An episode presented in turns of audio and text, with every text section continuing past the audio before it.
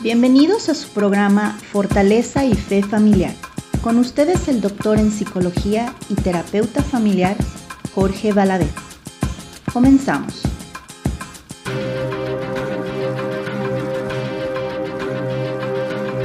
Hola, ¿qué tal? Muy buen día. Bienvenidos a este su programa Fortaleza y Fe Familiar. Yo soy eh, Jorge Valadez, doctor en psicología y terapeuta familiar. Bueno, hoy eh, invitado, un invitado especial que vamos, eh, va a estar hablando sobre música, música en general y, y, cómo esta música influye en los jóvenes específicamente y cómo influye en el desarrollo de las juventudes. Para hablar sobre este tema, el invitado de hoy es el doctor Roberto López Atena. El doctor Roberto López, él es licenciado en musicología de la Escuela de Liturgia, Música y Arte Cardenal Miranda. Además de, tener la licenciatura en musicología, es licenciado en psicología, maestro en análisis experimental de la conducta y doctor en psicología de la salud, todos, todos estos estudios realizados en la Facultad de Psicología de la UNAM. El doctor Roberto López actualmente pertenece al Sistema Nacional de Investigadores, además eh, cuenta con el perfil PRODEP, es profesor y editor general de la revista Guaricha en la Facultad de Psicología de la Universidad Michoacana de San Nicolás de Hidalgo.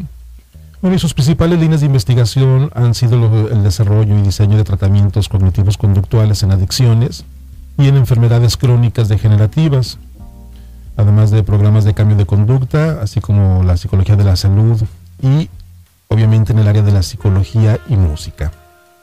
Él desarrolló el manual de tratamiento breve para usuarios de cocaína, el cual ha tenido ya cuatro ediciones y sabes el, el tratamiento que se aplica en todos los centros de atención primaria de adicciones en, el, en México. Ha dirigido más de 60 tesis de licenciatura, maestría y doctorado, entre ellas la mía, por cierto, la mía del doctorado, y ha participado en más de 150 reuniones científicas y ha publicado, bueno, más de 60 artículos de investigación, capítulos de libros y libros en el área de psicología de la salud. Entonces una persona con mucha, mucha experiencia en la psicología, en la música, en la investigación. Hola, estimado Roberto, ¿cómo estás? Hola Jorge, pues muy agradecido aquí de la invitación que, que me haces para platicar en tu programa. Y pues sí, efectivamente, eh, fuiste un excelente estudiante, una tesis muy bonita. Gracias. Ojalá algún día platicáramos de ella acerca de adicciones y estudiantes de nivel medio básico, ¿no? Sí, estaría interesante. Diseñamos por ahí un programa preventivo este, bonito, bonito. Y eficaz además. ok, Roberto, ¿qué te parece? Vamos entrando en el tema. En esta ocasión, bueno, es la segunda vez que, que está Roberto acompañándonos. La vez pasada hablamos un poco, bueno, habló un poco sobre el rendimiento académico y, y el, la relación con otras actividades extracurriculares. Y en aquella ocasión hablábamos de la música, ¿no? Entonces, eh, el día de hoy lo invité a hablar más eh, sobre este tema de la música y la influencia que tiene el desarrollo de los jóvenes. ¿Por, ¿por qué es importante hablar de música, Roberto? Bueno, eh, a mí me parece muy importante hablar de música porque la música nos rodea, ¿sí? Uh -huh. Este, hace algunos años que se habla ya de la omnipresencia de la música. ¿Qué es eso de la omnipresencia de la música? Pues que la música está en todos lados. Sí, antes, bueno, hace varios siglos, pues para poder escuchar música necesitabas tener un instrumento musical o ser eh, una persona con muchos recursos para poder tu, tener tu propio eh, grupo de cámara que tocara para ti ya a finales del siglo XIX eh, el piano se empezó a popularizar muchísimo y era una de las formas más fáciles para poder escuchar música. Pero a partir del siglo XX, a inicios del siglo XX, con el desarrollo del gramófono, que ya podías tener música y transportarla, este, empezó a popularizarse cada vez más eso hasta este momento que tienes puedes tener música en el coche, en la casa, en el celular, te vas al campo, a un cerro y aunque con que traigas tu celular, pues ya puedes escuchar música. ¿sí? Sí, sí. Estos dispositivos, entonces la música está presente en todos lados, vas caminando en la calle y pasa la combi, bueno, acá en Morelia les decimos combi, no sé allá cómo le dirán ustedes, ¿cómo le dicen ustedes? El bus. el. Sí, sí. Voz y este y está sonando música, pasas por la panadería tiene música, pasas por la carnicería y tienen música, al taller, todo el día música. Sí, entonces la música está muy presente en nuestras vidas, este, afortunada y para algunas personas quizás desafortunadamente. Y bueno, también la música pues tiene, cumple muchas funciones en la vida social del ser humano. Entre ellas, eh, pues el placer que nos causa escuchar música. ¿Sí? Sí, sí. Te congelaste un poquito. Este, y bueno, también antes de, empezar a hablar acerca de los efectos que puede tener la música eh, en los jóvenes, en los niños, quisiera hablar de tres elementos fundamentales que tiene la música. Sí, la música se compone de ritmo, melodía, armonía y bueno, un cuarto elemento que es el timbre. Entonces, cualquier música va a tener ritmo. ¿sí? sí sea un ritmo claro para nosotros, sea un ritmo complejo, pero pues va a tener ritmo. Y este ritmo se puede generar solamente a partir de la voz, se puede generar con, algún instrumento melódico, los instrumentos melódicos son aquellos que hacen melodía, con alguna percusión, etc. Y normalmente la música pues va a tener un ritmo, va a tener, eh, aunque hay, está mucha discusión si la música realmente tiene melodía o no tiene melodía, o toda la música debe tener melodía, normalmente la música que nosotros escuchamos, que, se escucha en el hemisferio occidental, en, los países en los que vivimos, pues tiene melodía. Y también muchas veces está acompañada por armonía, así que sería, tenemos una voz y la guitarra que está al fondo, el bajo, el organito, el sintetizador, que la acompaña puede hacer el papel de la armonía. Y bueno, finalmente también tenemos al timbre. El timbre se refiere a la cualidad específica que tiene cada instrumento y que se diferencia un instrumento de otro. ¿sí? Por ejemplo, el timbre diferencia un piano de un órgano, un órgano de una guitarra, una guitarra de un oboe, un, oboe de un saxofón, saxofón de un trabajo, etc. Entonces estos cuatro elementos pues ayudan a eh, conformar la música y es lo que normalmente eh, se utiliza para hacer música. Sí puede haber este, algunos experimentos muy modernos donde se trata de prescindir alguno de ellos, pero pues eso es raro. O sea, la mayor, el 99.99% de la música que escuchamos los incluye. Okay. Es como para tratarlo de entender un poco más, esta parte del ritmo es como la parte de la música que nos hace como movernos, ¿no? Pues es aquello que luego hace que muevas el pie, el pie y si es un ritmo, no sé, el ritmo eh, clásico a lo mejor del vals tiene cierta cadencia, digamos, o si estás escuchando, no sé, una cumbia es diferente el ritmo, o... sí, cuando. Eh, Ándale, es lo que lleva el ritmo, ah, exacto. La melodía sería aquello, aquello que luego queda grabado como en la cabeza, ¿no? Como no sé cómo la cancioncita puede ser. Ajá, ajá, sí, sí, que recuerdas y es eso que lo puedes chiflar quizás, ¿no? Entonces, este, cuando esta es la melodía. La armonía es lo que hace que sean congruentes los sonidos, ¿no? O sea, porque entonces, digo, la, música es tan compleja que incluso tiene que ver con cuestiones, no sé si, si matemáticas, pero sí hay fórmulas, ¿no? Yo sé que los músicos que estudian eh, formalmente, eh, bueno, saben que hay reglas incluso, ¿no? Y lo que hace que la armonía es lo que hace que suene coherente todos los instrumentos, eso sería la armonía. Más o menos. Bueno, la armonía sería como el acompañamiento. Ok. Lo que acompaña a la melodía, ¿sí? Ok. Entonces, y bueno, efectivamente la música pues tiene, es pura matemática aplicada a sonidos, ¿sí? Por ejemplo, aquí en, el, en nuestro, eh, en la parte occidental del mundo, pues utilizamos escalas de siete sonidos, bueno, escalas de 12 sonidos que tienen siete sonidos básicos y donde esos sonidos pues siempre hay una relación eh, de, un número de vibraciones entre una y otra. Pero bueno, quería platicar esos elementos de la música porque eh, también van a ser muy importantes para los diferentes efectos que pueden ir teniendo en eh, el ser humano. ¿sí?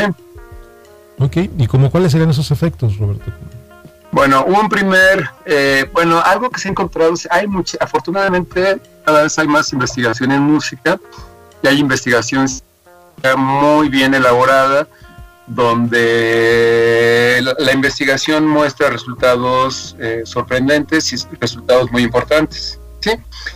Algo que se ha encontrado dentro de la música es que de todos los eh, estímulos que tiene el ser humano, de todos los estímulos simples que tiene el ser humano, el que más partes del cerebro activa sería la música.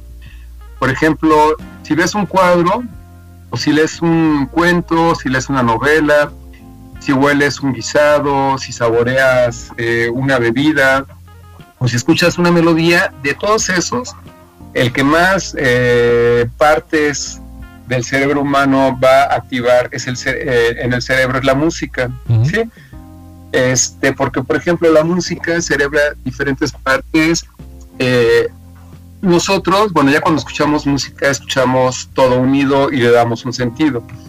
Pero, por ejemplo, antes de llegar a eso, la melodía tiene estos elementos que comentábamos. Sí tiene un ritmo. Entonces tenemos algo que va haciendo tan, tan, tan, tan, tan, tan, tan, tan. Sobre eso puedo hacer una melodía. Entonces el cerebro escucha independiente el ritmo escucha independiente la melodía y de hecho la melodía la divide en muchas partes. Y todo eso el cerebro lo va organizando y le va dando sentido. El cerebro también puede diferenciar, entonces no sé si alguna vez has hecho tú esos pequeñitos juegos de ponerte a intentar diferenciar en una pieza musical los diferentes instrumentos que están presentes. Sí, sí. Ese es un entrenamiento muy, muy bonito que a mí me gusta mucho y que nos hace mucho a los músicos. No sé si conoces el bolero de Ravel. Sí, claro. Este bolero de Ravel, cómo empieza con una tarola. ¿sí? Y sobre esa tarola, sobre ese mismo ritmo, se van aumentando diferentes secciones, eh, primero instrumentos individualizados y al final diferentes secciones instrumentales. Y si tienes un oído educado, puedes identificar muy claramente a qué sonido ser, qué, qué instrumento está tocando. ¿sí? Si no tienes un sonido educado, puedes diferenciar los sonidos, a lo mejor no te sabes el nombre, pero no importa que no esté educado, puedes diferenciarlos. ¿sí? Entonces, el cerebro, cuando escuchas música, eh, la música pues, tiene una gran, gran, gran cantidad de elementos diferentes que están presentes. Este, entonces, cuando nosotros escuchamos música o hacemos música, ya sea como profesional o sea como diletante, este, pues muchos de estos elementos van entrando ahí en funcionamiento. Este, ya sea que escuches música popular, ya sea que escuches música clásica, ya sea jazz, ¿sí? Eh, todo esto entra en funcionamiento, aunque, a decir verdad, entre más sofisticada sea la música, entre más elaborada, eh, todavía entran más partes del cerebro a funcionar. ¿sí? Ok. Digo, eso es interesante, ¿no? Porque digo, obviamente, no, toda la música es una canción y bueno, respetamos cualquier tipo de, estilos de música, pues es importante que lo comentes, ¿no? Entonces, aquella música que tiene mayor complejidad, bueno, va, va digamos que a estimular más áreas del cerebro. Exactamente, sí, y también, bueno, ahorita voy a hablar de, algunas de esas, de, algunos de esos efectos que tiene la música. Por ejemplo, un primer efecto es que ayuda a aumentar la memoria y sea quien sea quien la escucha, ¿sí? Sea, seas un niño, seas un joven, seas un adulto, seas un, una persona mayor, la música y poner atención en la música te puede aumentar la memoria, te puede aumentar la atención, te puede aumentar la concentración. Quizás me voy a referir ahorita un poquito, bueno, me voy a referir a todos los estilos de música, pero a lo mejor un poco más a la música clásica. Sí. Bien. Por ejemplo, en la música clásica, ¿sí? No sé si has oído hablar de la forma sonata, Jorge. Eh, sí, sí he escuchado de sonatas. Ah, no, sé cómo, es la forma, pero he escuchado He escuchado la, digo, varias piezas que se llaman sonatas. Sí. Bueno, pues en la música clásica, normalmente casi cualquier pieza que tú hagas, eh, que tú utilices, va a tener una forma. ¿A qué me refiero con una forma? Este, a que va a estar desarrollado, desarrollada de cierta manera. Por ejemplo, puede tener un tema y se repite ese tema y se vuelve a repetir ese tema y se vuelve a repetir ese tema a eso se lo, y cada vez que repito ese tema, lo repito un poquito diferente. ¿sí?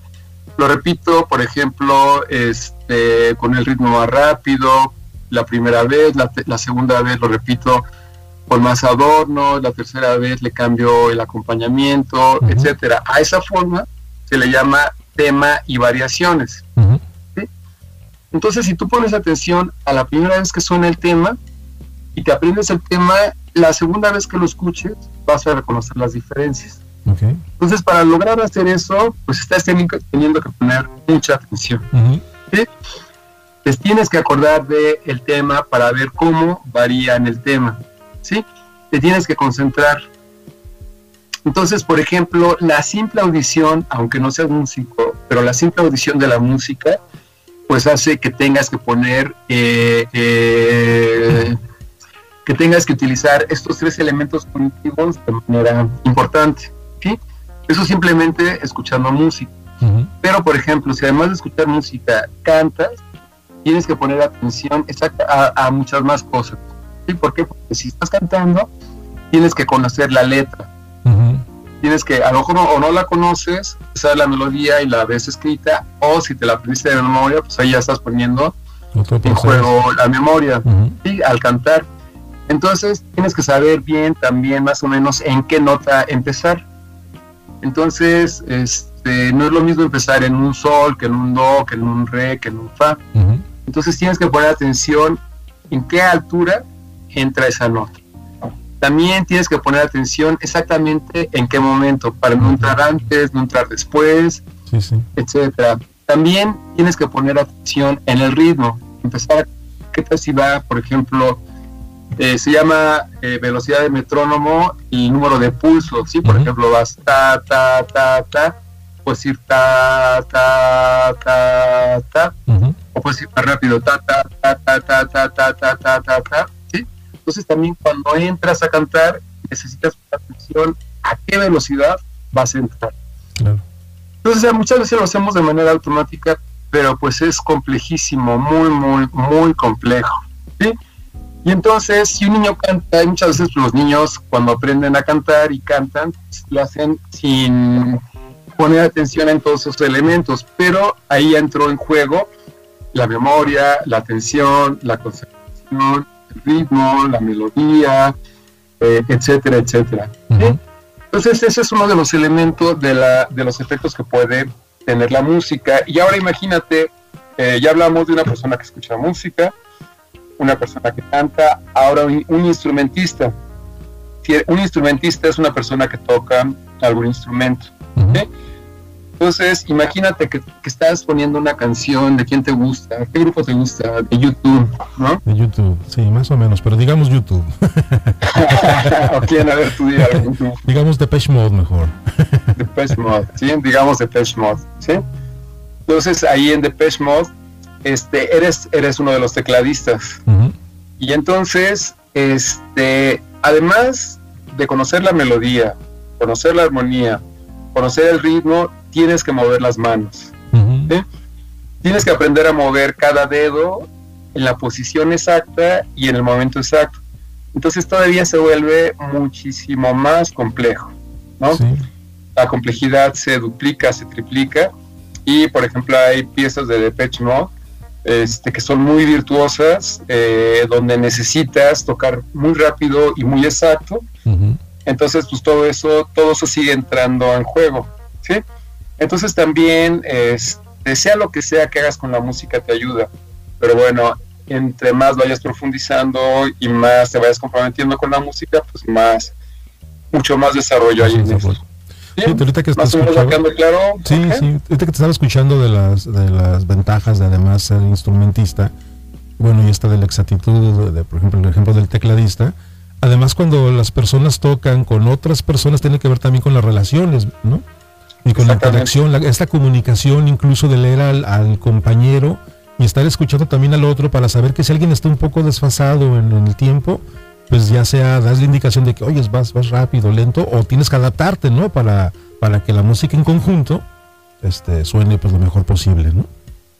Sí, pues muy, muy buen ejemplo, Jorge, este, este que nos pones, porque si estás, efectivamente, si estás ejecutando alguna pieza en vivo con otros compañeros, pues todo, todo el mundo se tiene, tiene que ir al mismo, al mismo ritmo. Hay ocasiones en que sí, a lo mejor alguien se desfasa, etcétera, pero pues tienes que estar muy, muy, muy atento todo el tiempo. Normalmente cuando es un grupo de música donde hay algún cantante, el cantante es el que lleva la batuta. Y los músicos tienen que seguir al cantante. Y hay cantantes que sí que son muy muy eh, que tienen muy buen ritmo que tienen muy buen oído y que tratan de también mantenerse en eso. Pero hay otros cantantes que juegan mucho y que los pobres músicos pues tienen que andar ahí este, buscando el ritmo no sí sí. Entonces efectivamente pues eso se complejiza cada vez más. Entonces ahora imagínate un director de orquesta donde tienes a 80 músicos que te están siguiendo, este también se vuelve todavía más complicado. Pero bueno, ya son eh, gente dedicada profesionalmente a eso. Sí, sí, es otro. Pero bueno, cualquier persona que nos guste solamente oír la música, si empezamos a poner atención a todos esos elementos, pues si cantamos, se entra eh, una gran complejidad en, ese canto, ¿no?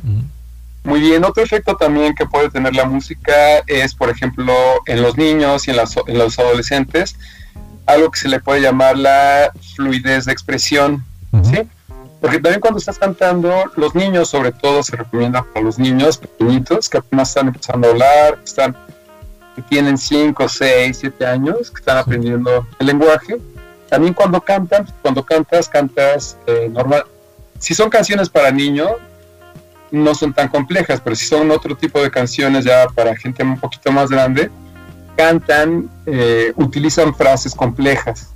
Entonces, en ese sentido, pues te puede eh, a ti eh, ayudar a tener mucho más lenguaje, a tener mayor fluidez, a ampliar el tipo de palabras que utilizas, etcétera. Así también la dicción. También muchas veces cuando estás cantando, la dicción también entra en juego. No sé, yo, yo soy muy fanático de The Beatles este, y bueno, soy fanático de otros grupos y hay grupos donde no entiendes nada. Sí. Cuando está cantando no entiendes absolutamente nada, ¿no? Quién sabe qué canta. Tienes que buscar la letra. ¿Mande? Tienes que buscar la letra en el librito del disco para poder entender. Exactamente. Pero hay otros, otros cantantes que cantan muy bien y que tienen muy buena dicción. Y entonces se esperaría que cuando cantes pues tengas buena dicción. Y entonces, por ejemplo, a los niños también les puede mejorar mucho la adicción eh, de una forma más o menos divertida. ¿Sí? Sí, sí. Este, y entonces, bueno, también otra cosa que puede tener ahí dentro de esta misma fluidez de expresión es cuando bailas, ¿sí? Cuando bailas como, no sé qué tan, como un bailador que tú, Jorge, a ver. Este, del 1 al 10, donde uno es muy malo y 10 es muy bueno, soy como cero. bueno, pero también ahí, por ejemplo, la, música pues tiene un, papel muy importante porque, pues aunque no sepas bailar, bueno, yo también, yo creo que estoy yo en menos uno, ¿no? Pero a pesar de que estoy en menos uno, me gusta, me gusta bailar y me gusta disfrutar de la música. Y también el baile junto con la música, pues hace una mancuerna perfecta. Pero también para poder bailar necesitas poner mucha atención, eh, en la música que estás bailando. Hay gente, igual que el canto, ¿no? que cuando ya te sabes una pieza, que sabes la letra, ya la puedes cantar fluidamente sin problema. Y lo mismo puede suceder con el baile. ¿sí? Por ejemplo, cuando yo aprendí a bailar cumbias acá en México, este, siempre, pues bueno, como músico, le preguntaba a mis amigas que me enseñan a bailar, oye, pero ¿a qué, ¿a qué instrumento le tienes que poner atención? Y pues mis amigas me decían que no, no sé, yo simplemente... al bailarín de al lado. Pero, Al, bailarín, de al lado es el que le pones atención para... Exacto, ¿no? Pero después poniendo atención, por ejemplo, en las cumbias, pues es el cencerro. No, sé, no sé si recuerdas alguna cumbia. Sí. Por ejemplo, en el cencerro, ¿sí? Sí, pero es un instrumento muy clásico de las cumbias, ¿no? Sí, y, es muy fuerte. Entonces ahí el cencerro pues, se va marcando el ritmo de los pies. Entonces también, por ejemplo, dentro de esa fluidez, poco a poco te vas, te vas moviendo con la música, poco a, poco a poco te vas soltando y pues también resulta una actividad lúdica interesante.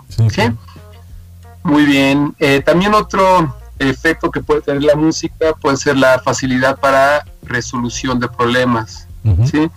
Sobre todo, bueno, parece que la música, que escuchar música, como platicábamos hace ratito, pues la música tiene un fundamento completamente matemático.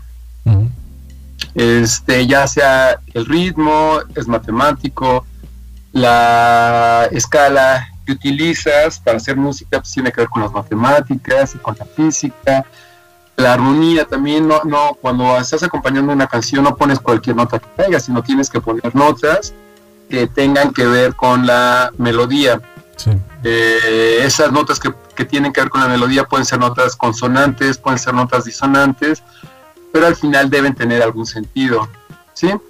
Eh, también, por ejemplo, los instrumentos musicales, cada instrumento musical suena diferente y ese sonido diferente tiene que ver con una cosa que se llaman armónicos. este, los armónicos es cuando tocas, por ejemplo, un do, junto con ese do va a sonar otro do más arriba. Y dependiendo del instrumento, ese segundo do va a sonar más fuerte, más quedito, etcétera. Junto con ese do va a sonar un sol. Entonces hay siempre una serie de, de, notas que acompañan a la nota principal y dependiendo del instrumento que estás usando, van a sonar más fuerte o más quedito cada uno de ellos y la mezcla de todos esos lo que hace que, suene de cierta manera el instrumento. ¿sí?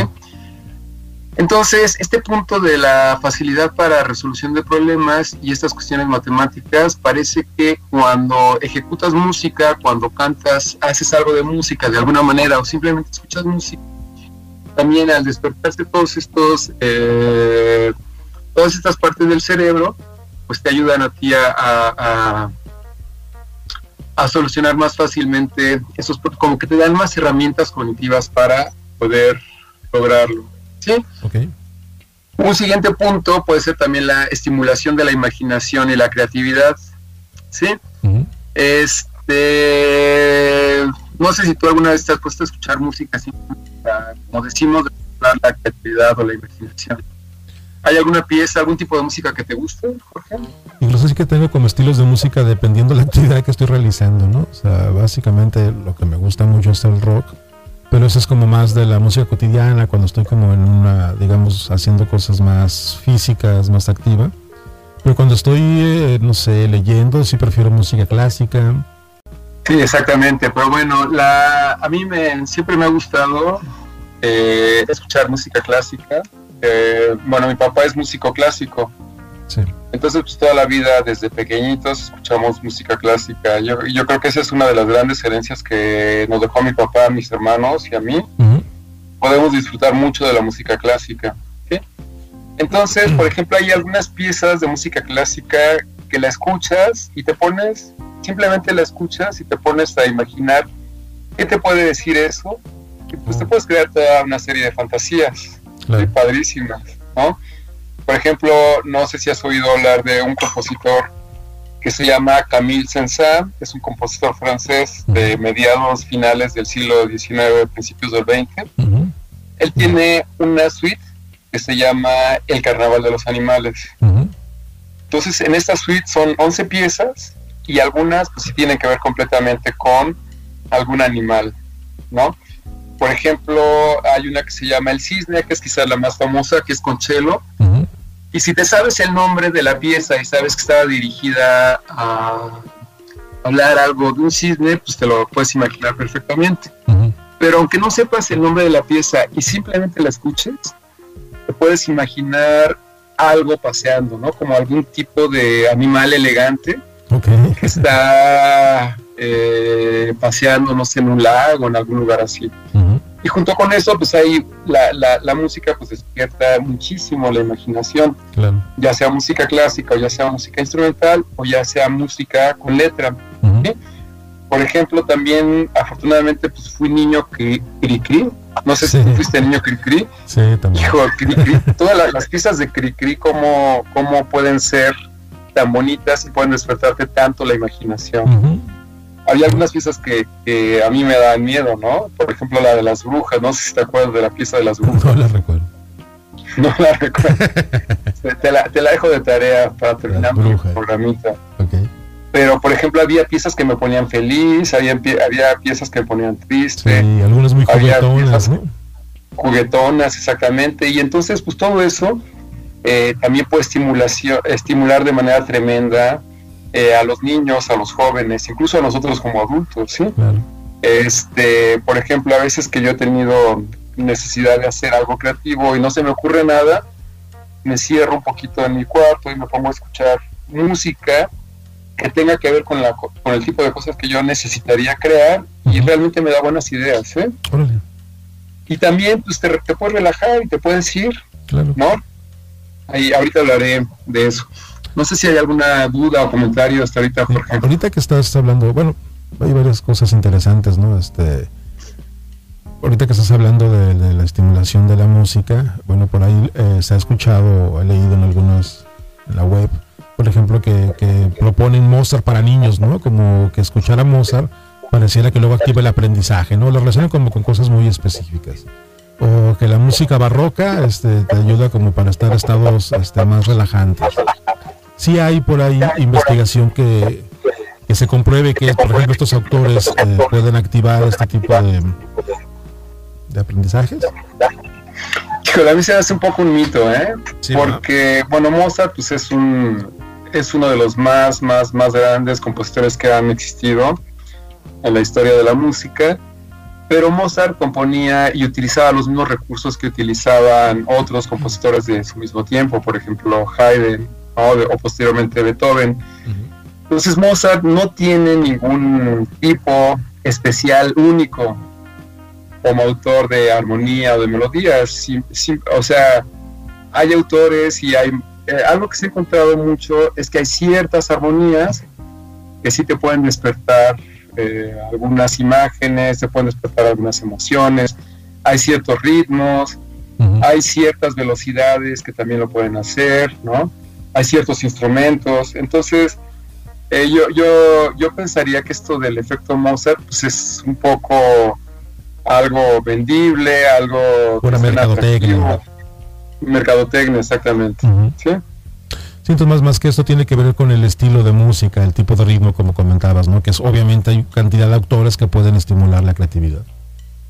Exacto, hay autores, Mozart es del periodo clásico de la música, pero pues en el barroco, en el, renacimiento, en el romanticismo, en el nacionalismo, incluso en nuestros tiempos, pues, hay mucha música que podría también despertar ese tipo de cosas. Claro. Este, híjole, algo, algo que me sorprende, que voy a dar un dato ahí importante. A mí, a mí el jazz me gusta muchísimo. Y el jazz eh, nació allá en Estados Unidos. Fue después del blues, eh, empezó el jazz y el jazz pues tiene su cuna ahí en donde, donde vives. Pero es, Desafortunadamente, el jazz, a pesar de ser una de las grandes aportaciones que Estados Unidos le ha dado al mundo, también poco a poco se ha ido perdiendo interés y parece que el público allá en, la, en su tierra de nacimiento ha ido disminuyendo tremendamente. Este, y bueno, y también la música clásica. La música clásica, pues para muchos países es música natural. Por ejemplo, todos los países germánicos la música que escuchan eh, toda la vida y la música popular que escuchan pues es casi música clásica, ¿sí? En cambio, este, nosotros, la música popular, la música que está más al alcance sería música eh, diferente, ¿no? Este, la, la, música clásica, pues es música que se creó en otro contexto, en otra época, ¿no? Por ejemplo, eh, Mozart murió en 1796, ¿no? Murió hace más de 220 años, este, en otro contexto, en otra época, con otro, hacían música con otras finalidades. Entonces, pues a lo mejor un poquito puede ser eso, a lo mejor un poquito también. La música, bueno, hay varios planos de escucha de la música. Hay un plano eh, meramente de distracción, donde la música puede estar atrás haciendo ruido y que tú no le pones atención. Y sin embargo, a pesar de que no le pones atención, puede ser placentero. Hay otro eh, plano de escucha de la música, donde la música puede ser eh, simplemente el mero placer y ya, donde la escuchas y te dejas llevar por la música y la disfrutas. Hay otro tercer plano donde puedes ya ponerle más atención y tratar de identificar qué instrumento es, este, qué está tocando, etc. Y un cuarto plano donde sigues tal cual el lenguaje musical. Esto que decíamos, sí, presentan un tema, escuchas ese tema, le pones atención a ese tema, lo identificas, presentan otro tema contrastante, identifica los dos temas y el compositor empieza a jugar con esos temas. La música clásica, eh, bueno, primero, pues no, no es una música que esté eh, presente en nuestra vida cotidiana, como puede estar el pop, como puede estar el rock, como puede estar el reggaetón, ¿sí? No sales a la calle y está el cuate de la panadería escuchando a Beethoven, ¿no? O a Haydn, o a Handel, ¿no?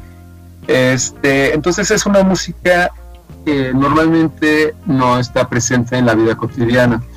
Este, entonces es una música que sí puede ser, no sé si decir la palabra elitista en el sentido de que, pues sí necesitas a lo mejor cierta formación, cierto empuje, eh, que te lleven, que tus papás, que la gente con la que te relacionas te platique un poquito de la música clásica y te haga eh, ver lo interesante que puede ser, lo que puede ser.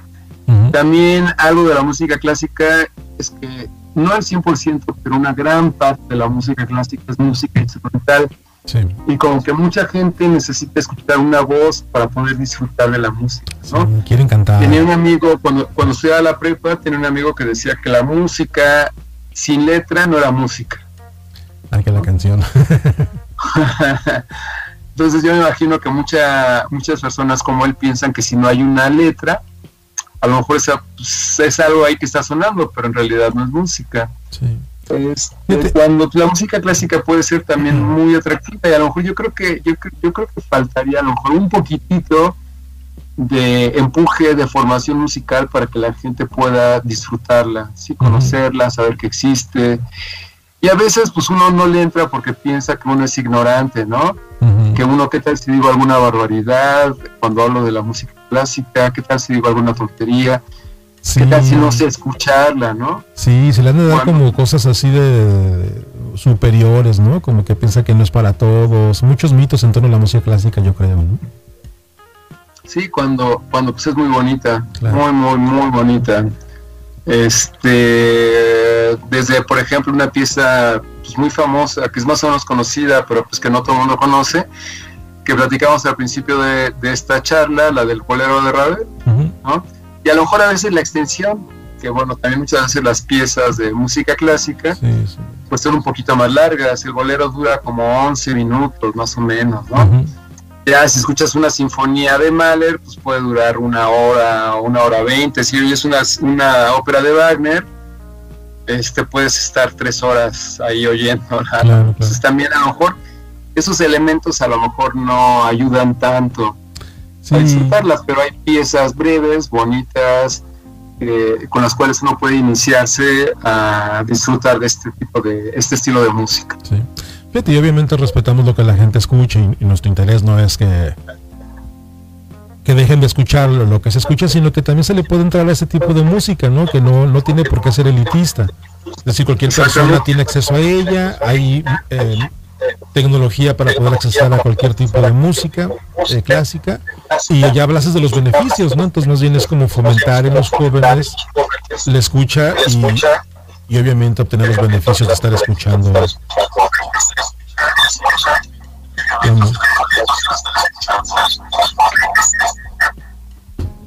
Perdón, es que escucho que, cuando hablo se escucha mucho aire. Sí, como que se está escuchando mucho aire hoy, ¿no?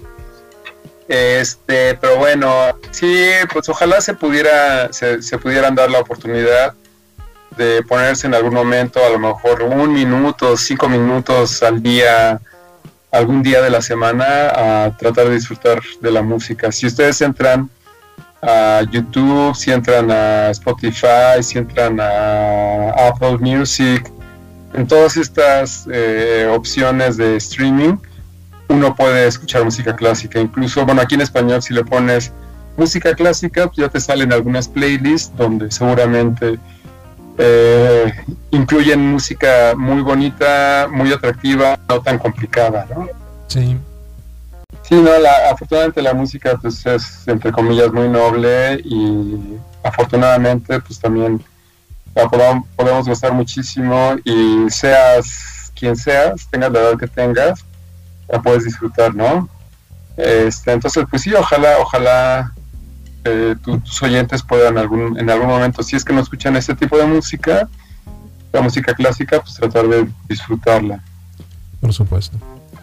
Pues algo más, Roberto, estamos por terminar. no, pues eh, mencionaste otro beneficio que puede tener la música, otro efecto que puede tener la música. Y bueno, aquí solamente mencionamos 6, 7, cuando en realidad puede haber, no sé si cientos, pero sí decenas de beneficios. Y así en alguna otra ocasión volvemos a platicar, pues podemos seguir hablando de otros tipos de beneficios que puede tener la música. Y y el solo hecho de sentarte y poner tus audífonos o poner tus bocinas y escuchar alguna pieza de música que te guste ya es suficiente para tener algún efecto benéfico en tu vida, ¿no? Por supuesto. Sí, sí. Oye, pues, pues muchas gracias, mi padre, el tema. Fíjate, esta es una radio católica, como eh, bien sabes, creo. Este, ahorita recordé que también la tiene que ver con lo espiritual, ¿no? De hecho, hay música hecha especialmente para esto, ¿no? La música sacra. la música sacra es otra historia y también es una historia muy interesante. Y pues toda la Edad Media, la música que se tiene actualmente de toda la Edad Media es básicamente música sacra, ¿sí? Empezó por el, después ya eh, en todo el primer milenio, lo que se tiene son es música, es canto gregoriano, Después del primer milenio, los primeros siglos, es música polifónica, ¿sí? Donde se utilizaba, donde la base de cualquier obra musical era la música sacra. Y, efectivamente, pues, este, hay una frase, no recuerdo quién la dice, la dijo, eh, fue un santo, no recuerdo quién es, pero que decía, cuando rezas, rezas una vez, y cuando rezas cantando, rezas dos veces. Por supuesto. Y efectivamente, eh, yo cuando eh, he asistido a algún rito religioso y hay alguna eh, oración donde que cantas, pues es realmente te sientes mucho, mucho más cercano a Dios que, que, cuando lo haces simplemente hablándolo, ¿no? Sí.